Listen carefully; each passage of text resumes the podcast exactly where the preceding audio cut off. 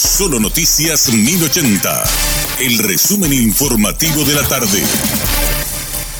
Hola, soy Richard Toñanes y este es el resumen informativo de la tarde. La Sala Penal de la Corte Suprema de Justicia declaró inadmisible el recurso de casación planteado por la defensa de Ramón González Dar y su hijo Fernando González Carjallo. Con esto confirma la condena a 15 y 5 años de cárcel respectivamente por los delitos de usura, lavado de dinero y denuncia falsa. Sobre el tema habló con Radio Monumental el fiscal Osmar Legal. Lo que a ellos les restaría es eventualmente una aclaratoria, pero ya yo creo que son cuestiones de días. Si Dios permite, yo creo que la semana que viene ya vamos a instar que se haga efectiva tanto la condena a prisión preventiva como el importante comiso en contra de esas dos personas. Pero es, lo último que quedaría, pero ya no cambia el sentido de la decisión de la Corte. En la semana que empieza tendríamos ya con la prisión efectiva en contra tanto del señor Ramón González Aer como del señor Fernando Carcallo y así también la ejecución de la del comiso en contra, eh, contra los mismos.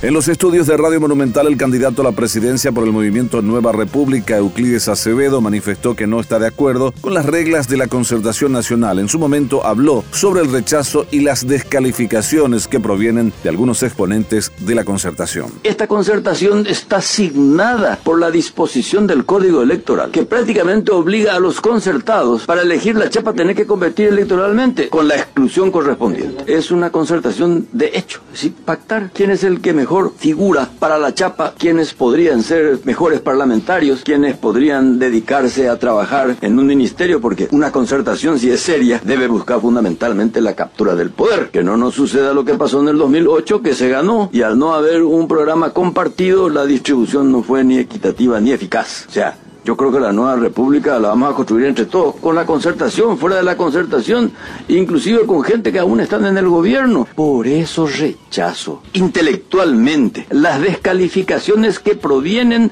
de algunos exponentes desubicados de la concertación. Manapio y Cobaita Sendieco han así probablemente ya arreglada en el día de diciembre. Por supuesto que se puede hacer en enero, cuesta una percepción, un convenio. Quienes estamos de acuerdo en cambiar el sistema, no en ganar las elecciones por sí, es un entretenimiento deportivo. Y eso va a significar desprendimiento en el sentido de cabalgar, pero también negociación política. Y ahí yo le puedo decir al señor Oscar Acosta, señor Oscar Acosta, yo voy a descabalgar pero a este precio político, público, yo me hago cargo de la transformación estructural del aparato productivo o me hago cargo de las relaciones internacionales. Tenemos que compartir el gobierno.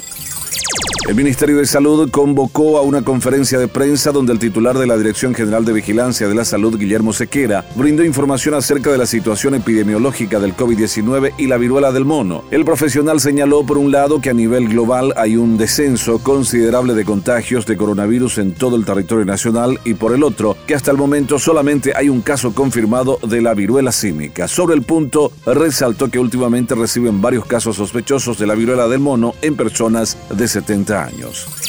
En un operativo encubierto esta siesta fueron detenidas dos personas en la ciudad de Paraguarí cuando intentaron vender municiones de grueso calibre pertenecientes a la Dirección de Material Bélico Dimabel. Uno de los capturados es un militar. El fiscal Federico Delfino y agentes del crimen organizado de la Policía Nacional realizaron el procedimiento en la vía pública de la ciudad de Paraguarí donde llegaron los hombres con la intención de vender los proyectiles a los interesados que eran agentes policiales que habían hecho un trabajo previo simulando ser compradores clandestinos. Los dos hombres, uno de ellos militar, fueron detenidos y llevados a la fiscalía según se supo. La identidad de los capturados todavía no trascendió ya que el operativo al parecer prosigue.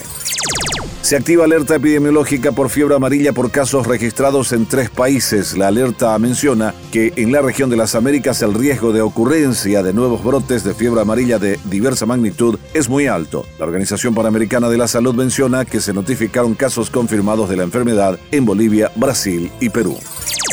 Este fue nuestro resumen informativo. Te esperamos en una próxima entrega. La información del día aquí, en Solo Noticias 1080.